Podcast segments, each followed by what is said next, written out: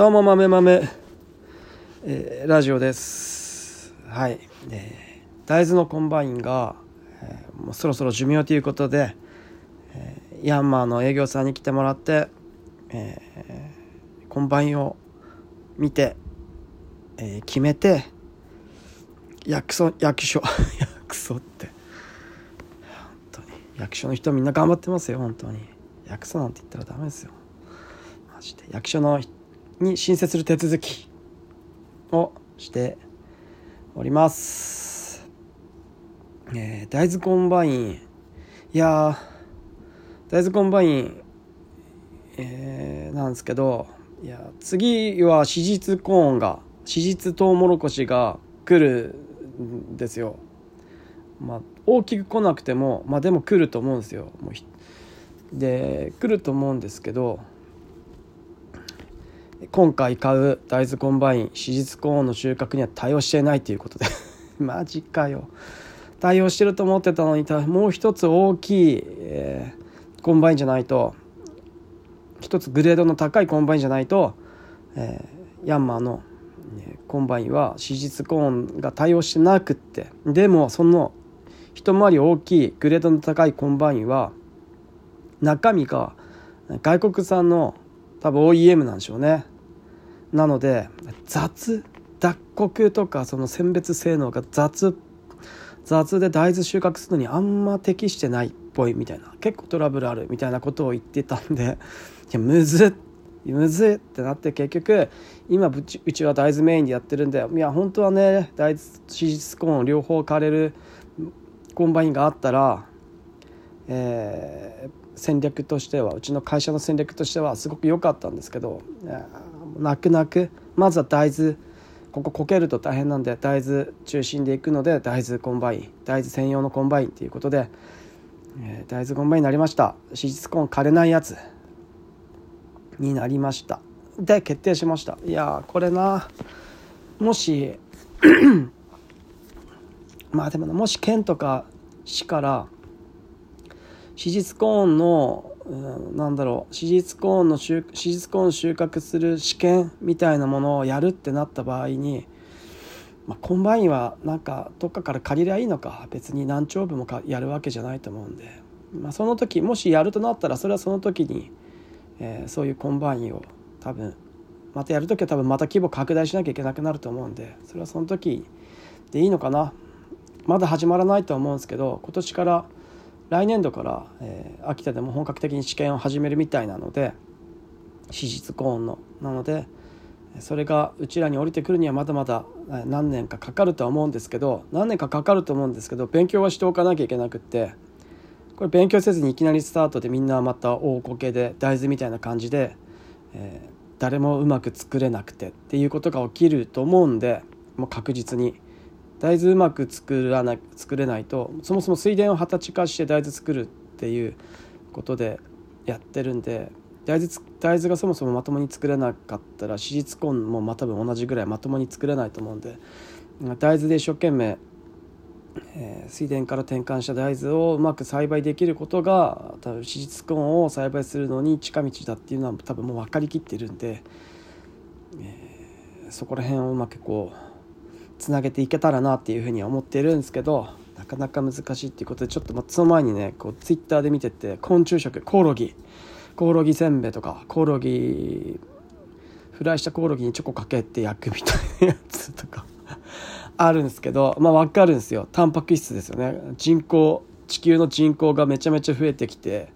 いてアフリカインドとか東南アジアとかめちゃめちゃ人口が爆発してきてタンパク質足りねえと。でタンパク質今もうアメリカもと地下水汲み上げすぎていろんなとこで地下水が出てこなくなってるってことで結局水足りないと植物栽培されないできないんでっていうことで大変なことになってるっていうのはもう何年も前から言われていてそれでも多分ギリギリでみんなだってやらなきゃいけないんでもうギリギリでやるしかなくて多分やってると思うんですけどいつか大変なことになるのは分かっていてでそれででただだから農業生産っていうのは本当に自然とか環境とかいろんなものに左右されるんで安定しないっていう。のでだから多分コオロギ安定した。で農業に参入する大企業なんてまだいないですよね。みんなこけてますもんね。ユニクロとか。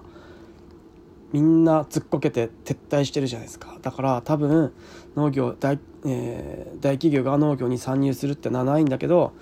えー、そこのそこの一番根っこの衣食住とかにかかる部分を取って取るっていうのは多分大きいことだと思うんででかいことだと思うんでそこ多分みんな取りに行こうとして多分コオロギなんでしょうね。タンパク質手軽に取れるタンパク質。だからとしょだなあでもコオロギ食いたく 食いたくねえよって話です。食いたくねえよ。でコオロギさコオロギ甲殻類に似ててなんか甲殻類アレルギーになるらしいです。何なんだよと。ちょっと面白いじゃねえかよ。とコオロギって甲殻類アレルギーになるんだと思って。で僕ちょっと若干甲殻類アレルギー持ってるんで。なので多分コオロギを食べたいとも思わないし大豆栽培しててコオロギ食うとかもう裏切り者じゃないですか。タンパク質を取らなきゃいけないってことで多分より高タンパク質の大豆ってもうあるのかなこれ。今の大豆よりも高タンパク質の大豆とかってゲノム編集とかなんかそういうので作れたりするのかな？それよりも収量が多い風に持っていくのかな？タンパク質、まあ、これ以上タンパク質って多く今っていくつでしたっけ？40%でしたっけ？大豆の種子の中の大豆大豆タンパク質割合、えー、割合割合。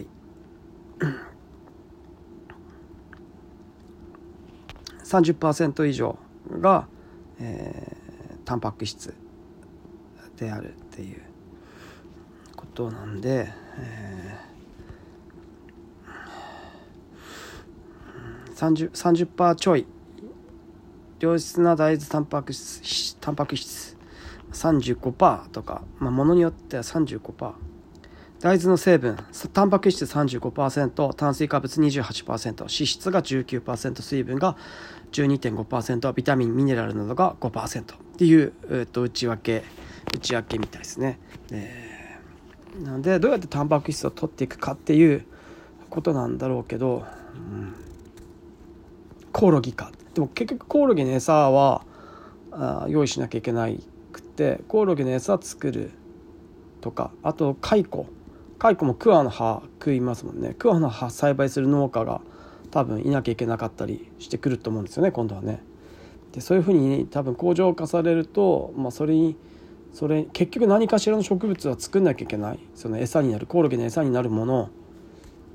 蚕の餌になるものは作らなきゃいけなくって、まあ、葉っぱ何でもいいとはならないと思うんですよね。えー、そのこれなんかちょっと多分ここら辺が難しくなってくると思うんですけど結局えー、コオロギの質を高めるにはコオロギが早く成長して早く大きくさせる風になってくると思うんですよ。きっと。何でもそうなんですけど。そうすると何だろう。こうなかなかいい感じの葉っぱ。餌。まあ餌作るにしても乾燥餌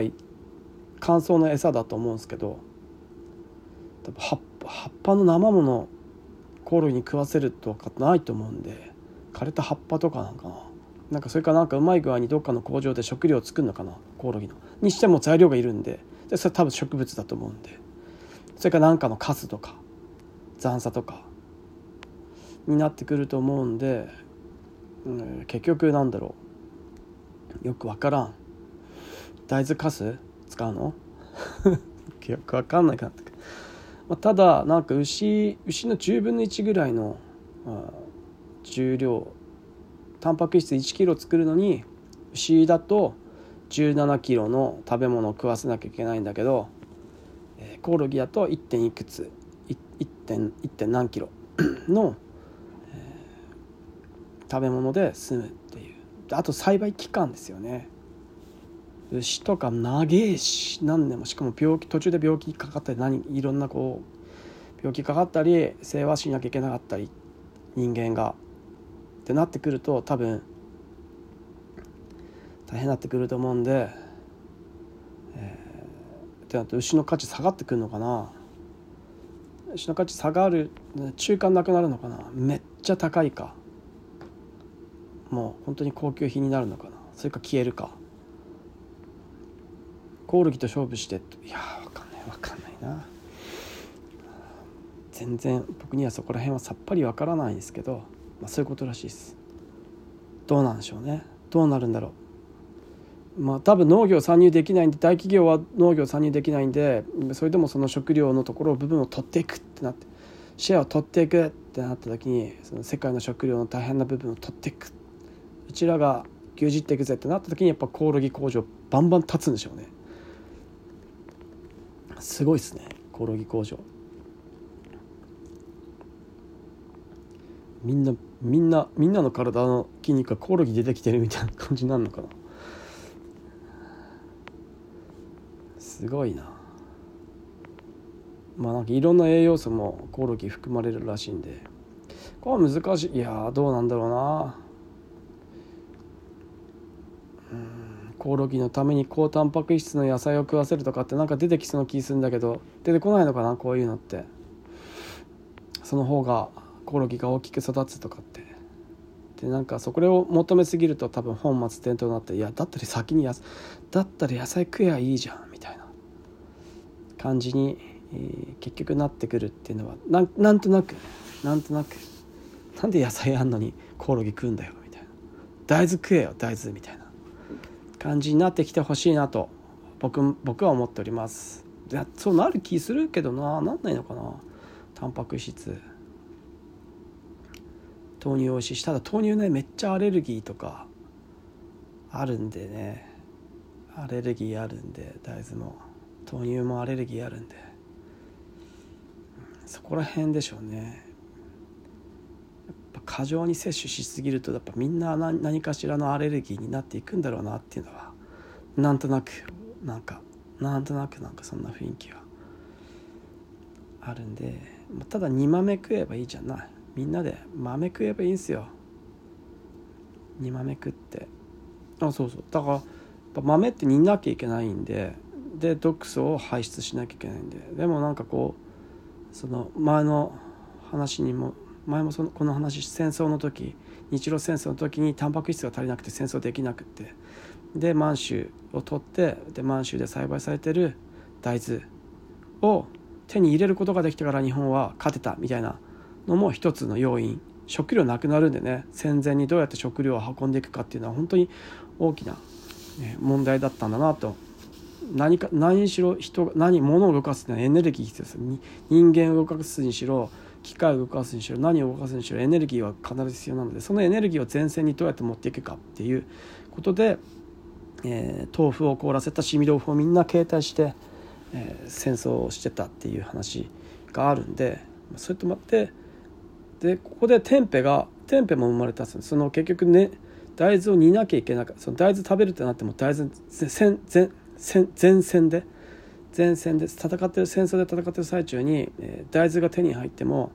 えー、でしみ豆腐もなくなってその豆腐携帯用のかか乾燥させた豆腐もなくなってしまってで豆持ってるけど豆煮なきゃいけない。でも豆煮るには火炊かなきゃいけないって。火炊くエネルギーがねってなった時にえー、結構お腹くわ下したらしいんですよね豆にいるのに、えー、しっかり煮ないとはなんか生焼けみたいな状態になるとで結局、えーと、大豆の毒素がちゃんと、うん、こう熱湯処理できなくって処理でできなくって分解されなくってそれを食べてお腹を壊すっていうことがあったんででどうしたかっていうと天日を作るみたいなことがあったらしいです。テンペだとそこまで生煮えのままテンペって作れるらしいんでそれで、えー、菌で分解してバナナの葉っぱにくるむんですよね。確かねテンペってね。でテンペにして、えー、発酵させて、えー、毒分解して食べるみたいなことがもうあったらしいです。そうやってお腹下さないようにしたって。これ多分日本の話じゃなくてどっか別の別の民族の話だと思うんですけど。そういうこともあったっていうのでああちょっと面白いな奥が深いななんて思ったところです。さあさあ来年も大豆どんどん生産して行きたいなと思って来年は自動運転ついに始まるんで自動運転の勉強と自動運転のなんか自動運転農業士みたいな資格も取りたいなと思って、えー、いるいるんでなんかそこの資料も集めて、えー、頑張っていければなと思っております。以上「豆豆ラジオ」でした。じゃあねまたねバイバイ。